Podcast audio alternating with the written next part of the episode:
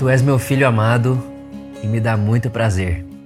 Essas são palavras do Pai a Jesus antes de Jesus ter feito qualquer obra, qualquer milagre, qualquer sinal, qualquer pregação, anúncio, realizado qualquer, qualquer feito. Jesus ainda não tinha feito nada extraordinário.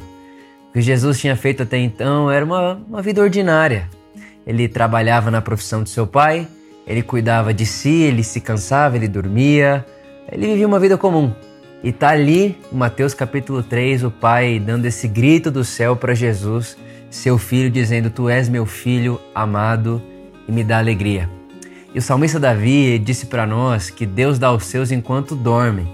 E a maneira de eu ler isso é que ah, não há maneira, não há forma de eu tratar Deus ou eu de querer receber algo de Deus porque estou acordado fazendo algo ou estou vivendo uma vida produzindo muito.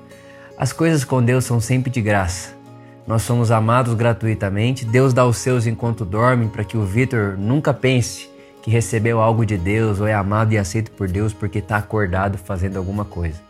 Então, minha oração por mim e por você é que essa identidade, essa certeza absoluta que além de mim e além das minhas obras, eu sou radicalmente amado por Deus. Não por minha causa, não por mim, mas porque Deus é.